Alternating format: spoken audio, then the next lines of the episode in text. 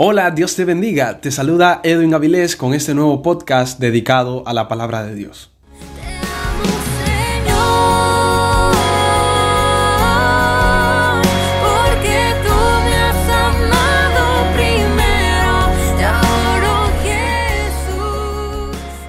Bien hermanos, iniciamos desde el versículo 18 al versículo 32. En el capítulo anterior eh, concluíamos con los versículos 16 y 17 mostrando acerca del poder de Dios a través del Evangelio, el cual se ha dado a todas las personas por cuanto es la capacidad ilimitada en cuanto a que yo deseo buscar la salvación. Y terminamos diciendo, más el justo por la fe vivirá. Eso es una muestra en un contexto del profeta Habacuc en cuanto a la opresión que tenían los caldeos o los babilónicos en contra de su pueblo, eh, que es el pueblo de Dios escogido, eh, Judá. Y entonces eh, estaba esa frase que, Dios dijo para el profeta y le dijo, el justo por la fe vivirá y sin importar la opresión que estaban teniendo todos ellos. Del versículo 18, hermanos, vamos a estar compartiendo sobre la culpabilidad que tiene el hombre. Eh, si vamos a las Biblias, en nuestra versión Reina Valera, 1960, encontramos ese titulillo mostrando la culpabilidad del hombre. Dice que habla acerca de los romanos en cuanto a sus pecados eh, que ellos tenían, y en cuanto a la corrupción que tenían sus mentes también. Algo muy importante que refleja en la cultura griega, en la mitología, el aspecto de sus creencias en cuanto a la filosofía que todos ellos tenían y estos se, se envanecían en sus propios conocimientos. Por eso vamos a estar hablando acerca del hombre como tal en el contexto romano. Bien, en el versículo 18 continúa la palabra de Dios diciendo, porque la ira de Dios se revela desde el cielo contra toda impiedad e injusticia de los hombres, que detienen con injusticia la verdad porque lo que de Dios se conoce les es manifiesto, pues Dios se lo manifestó. La ira de Dios, hermanos, eh, es una acción determinante que Dios da como castigo. Si a veces eh, hemos relacionado el término ira como un aspecto de emoción, como de airaos pero no pequéis, lo que decía Pablo en otras cartas, y mostrando también el pecado de la ira, pero cuando leemos ese versículo 18, cuando habla de la ira de Dios, está hablando de una acción. La palabra griega es orgetheos, como una acción determinante de castigo. En este caso es la acción determinante de Dios, que ya es un castigo, dirigido ante todas las personas que tienen impiedad. Y es una, un castigo que proviene del cielo. Un castigo divino significa que es algo eh, horroroso. Por eso la palabra de Dios dice, horrenda cosa es caer en manos del Dios viviente. Y vemos que la impiedad muestra el ateísmo y el paganismo que había en cada uno de los corazones de estos romanos. Entendemos el hecho de las creencias como un aspecto de buscar a un Dios acomodado a cada una de sus opiniones. En el contexto romano, que estaba influenciado por la cultura grecia, vemos el aspecto de que no le gustaba un Dios que demandaba rectitud y justicia por lo que todos ellos envanecieron en su propia, entre comillas, sabiduría.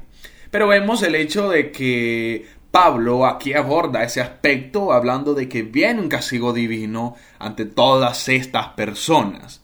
Y si hablamos del paganismo como un aspecto politeísta de muchos dioses, por ese aspecto también de la parte griega, en que había muchos dioses. Por ejemplo, Zeus, el conocido fundamental, el dios de las nubes que había una mitología en cuanto a Dios y Gea, que es también, eh, digamos, la esposa dentro de la mitología, que mencionaban que las nubes eran los que protegían cada uno de ellos. Y vemos algo bastante interesante, el aspecto de la protección, que hablan sobre el dios Zeus, como el sentido fundamental de todos eh, en la cultura. Y algo que podemos relacionar dentro de la cultura aplicado también al pueblo de Israel, y es que mm, para los griegos eh, el monte Olimpo, que como se conoce, es considerado como algo fundamental y algo divino. Y para los israelitas era el monte de Sión. Hoy, ¿verdad? Ya aplicado en el Nuevo Testamento es Jerusalén, es Sión. Y vemos eh, esa relación como algo fundamental aplicado a la teología.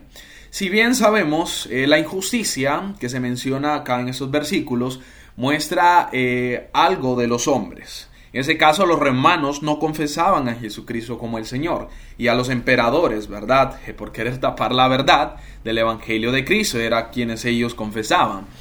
Eh, la palabra griega letheia, que muestra la verdad, eso es aplicado en el contexto de una confesión.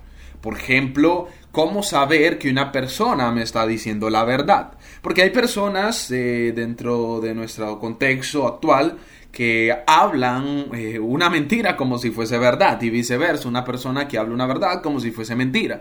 En el aspecto del contexto romano y entendemos perfectamente un tipo de confesión público algo que se hacía a oídos de demás personas, testigos de esos. Eh, la confesión hoy la ocupamos eh, dentro del proceso del bautismo, cuando se le solicita a la persona que está siendo bautizada y se le pregunta, eh, ¿puedes confesar con tu boca diciendo creo que Jesucristo es el Hijo de Dios? Y la persona repite esto. en ese contexto de Roma, en este capítulo 1, vemos el aspecto de confesar a Jesús como Señor. Ya hablábamos en los en el primer episodio sobre el César. El término César, un término latino que significa Señor, también en Curios, que es un término griego, es lo mismo, ¿verdad? Señor y César en el contexto romano es lo mismo. Entonces Jesucristo, como el César, no lo confesaban porque los Césares eran los emperadores. Ese era el problema que había la injusticia de todos los hombres que tapaban la verdad. Lo que se conoce de Dios es algo manifiesto cuando menciona la palabra, ¿verdad? Algo que es visible, algo claro, algo que está dentro del ser humano en forma de conciencia y sentido religioso. Y vemos el aspecto en el versículo 20 que menciona estas cosas manifiestas. Dice, porque las cosas invisibles de Él, su eterno poder y deidad, se hacen claramente visibles desde la creación del mundo. Un aspecto físico. Siendo extendidas, continúa el versículo, por medio de las cosas hechas, de modo que no tienen excusa. Dios expresa las cosas visibles de Él, lo que es debido a que Dios es espíritu, si entendemos el, que Dios es un Dios invisible. Juan 4:24, cuando está la conversación entre Jesús y la mujer samaritana, y que le dice que la hora es y la hora viene, cuando los verdaderos adoradores adorarán al Padre en espíritu y verdad, porque Dios es espíritu y es necesario que le adore. Bien, eh, si hablamos algo de manifestarse, nos, nos notamos, ¿verdad? Unas cualidades que son invisibles ante los ojos físicos y que se pueden apreciar, ¿verdad?, de cualidades de Dios a través de la obra creadora de Él, que eso es el arjé, conocido como el principio hecho.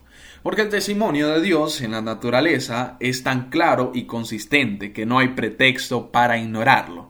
Salmos 19, 1 al 6 nos habla acerca de la obra creadora de Dios en la que manifiesta todas sus cualidades invisibles. Dice, por ejemplo, en los primeros versículos, los cielos cuentan la gloria de Dios y el firmamento anuncia la obra de sus manos. Un día emite palabra a otro día y una noche a otra noche declara sabiduría. Y luego continúa hablando del aspecto de la creación. Es algo que es visible. Dios lo hace notar así. Y vemos de que Dios se manifiesta también en esa, en esa forma. Eh, luego continúa el texto, dice, pues habiendo conocido a Dios, no le glorificaron como a Dios ni le dieron gracias, sino que se envanecieron en sus razonamientos y su necio corazón fue entenebrecido. A pesar de conocer sobre Dios, todos estos romanos no le glorificaron, ¿verdad? No le dieron gracias, sino que se desviaron de su propósito en manifestar su gloria. ¿Por causa de qué? De lo que hablábamos antes, su duro corazón entenebrecido en sus razonamientos. Es algo que carece de valor y también de propósito. Efesios 4:17 nos menciona algo interesante. Por ejemplo, cuando lo leemos, eh, vemos el aspecto eh, necesario cuando dice, eso pues digo y requiero en el Señor, que ya no andéis como los otros gentiles, que andan en la vanidad de su mente. Ese es el problema del ser humano, que cuando conoce algo se aferra a, confesarlo como algo mm, inevitable de contradecirse. Y la naturaleza del corazón también de los romanos, eh, hablando de un sentido moral, también el aspecto que notamos. Y Efesios también 4.18 habla teniendo el entendimiento entenebrecido, ajenos de la vida de Dios por la ignorancia que en ellos hay, por la dureza de su corazón. El aspecto de la dureza es algo que analizamos y se nos viene a la mente el faraón cuando las plagas de Egipto por medio de eh, Moisés, varón de Dios que él escoge, y cada plaga, ¿verdad? Se le va dando una lección a él, sin embargo, no la puede comprender, no la acepta porque su corazón se endurece. Hebreos nos dice, si oyereis hoy su voz, no endurezcáis vuestros corazones. Esto muestra que a través de la palabra de Dios Él habla. Vemos ese aspecto así. Eh, pues dice en el versículo 22 eh, el resultado, ¿verdad? Que pasa cuando ellos se endurecen en sus razonamientos. Profesando ser sabios, se hicieron necios y cambiaron la gloria del Dios incorruptible en semejanza de imagen de hombre corruptible, de aves, de cuadrúpedos y de reptiles. Eso fue lo que ellos hicieron, creyendo que eran personas sabias cuando no lo eran, ya que estaban perdiendo la salvación de sus vidas por caer en la idolatría. Eh, Isaías nos habla algo referente a esto. Por ejemplo, en el capítulo 44 nos menciona sobre la idolatría. Eh, dice, los formadores de imágenes de talla, todos ellos son vanidad y lo más precioso de ellos para nada es útil. Y ellos mismos son testigos para su confusión de que los ídolos no ven ni entienden. Y vemos eh, la idolatría como un aspecto también em, inmoral cuando eh, se le menciona también la Israel prostituta, se le dice, cuando éste se va a otros dioses. Y no necesariamente como un ídolo o un altar físico, una imagen tallada. Pero vemos la implicancia de que se pierde la salvación en todas estas personas. El versículo 24 dice, por lo cual también Dios los entregó a la inmundicia en las concupiscencias de sus corazones, de modo que deshonraron entre sí sus propios cuerpos, ya que cambiaron la verdad de Dios por la mentira, honrando y dando culto a las criaturas antes que al Creador, el cual es bendito por los siglos. Amén. Eso fue el resultado por causa de su corazón entenebrecido, por causa de profesar ser sabios y no serlo, por causa de cambiar la gloria de Dios.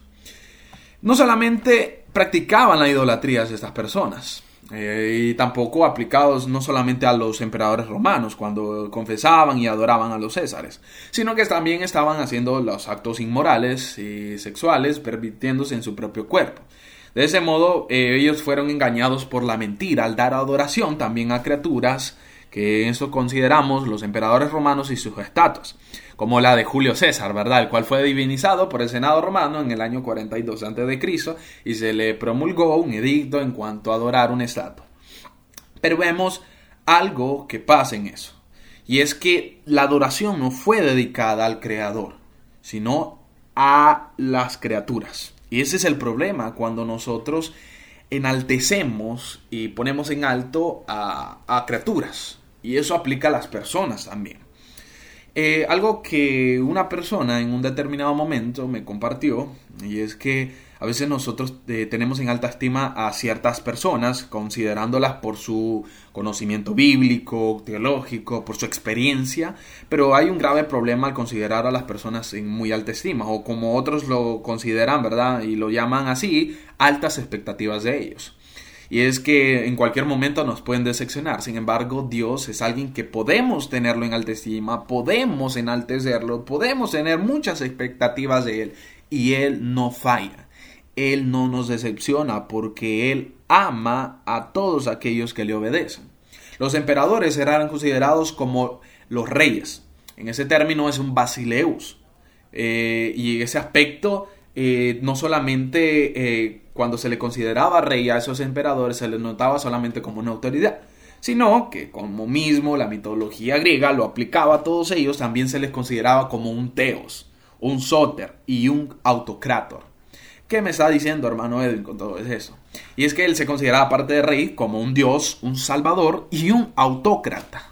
Como un aspecto de que toda ley que él promulgaba de acuerdo a sus propios eh, conocimientos personales, el pueblo debería de obedecerlo. Y eso implicaba, ¿verdad?, el problema de que ellos acarreaban al momento de, de perderse. Los versículos siguientes del 26 al 32 nos menciona algo muy importante y es que todos estaban cometiendo actos inmorales que acarrearían para ellos mismos la condenación, puesto que todas estas acciones iban en contra de su voluntad de Dios, ¿verdad? Y el propósito que Él tenía para ellos. A lo que eh, ellos estaban conscientes de esa situación. Sin embargo, no les preocupaban porque concluye en el versículo 32 diciendo que se complacen con los que las practican. Es decir, no solamente pecaban, sino que se complacían del pecado. Vamos a leer 26 al 32. Por eso Dios los entregó a pasiones vergonzosas, pues aún sus mujeres cambiaron el uso natural por el que es contra naturaleza y de igual modo también los hombres, dejando el uso natural de la mujer, se encendieron en sus lascivias unos con otros, cometiendo hechos vergonzosos, hombres con hombres, y recibiendo en sí mismo la retribución debida a su extravío. Y como ellos no aprobaron tener en cuenta a Dios, Dios los entregó a una mente reprobada para hacer cosas que no convienen, estando atestados de toda injusticia, fornicación, perversidad, avaricia, maldad, llenos de envidia, homicidios, contiendas, engaños y malignidades, murmuradores, detractores, aborrecedores de Dios, injuriosos, soberbios, altivos, inventores de males, desobedientes a los padres, necios, desleales, sin afecto natural, implacables, sin misericordia. Imagínense el corazón de todas estas personas, tantas cosas fuertes que habla aquí el apóstol Pablo. Y el 32 dice, quienes habiendo entendido el juicio de Dios, que los que practican tales cosas son dignos de muerte. Miren qué interesante, ¿verdad? Ahí. Ellos entendían el juicio de Dios, ellos sabían de que las cosas que ellos estaban haciendo estaban mal y acarrearían, ¿verdad?, la muerte, como habla de dignos de muerte.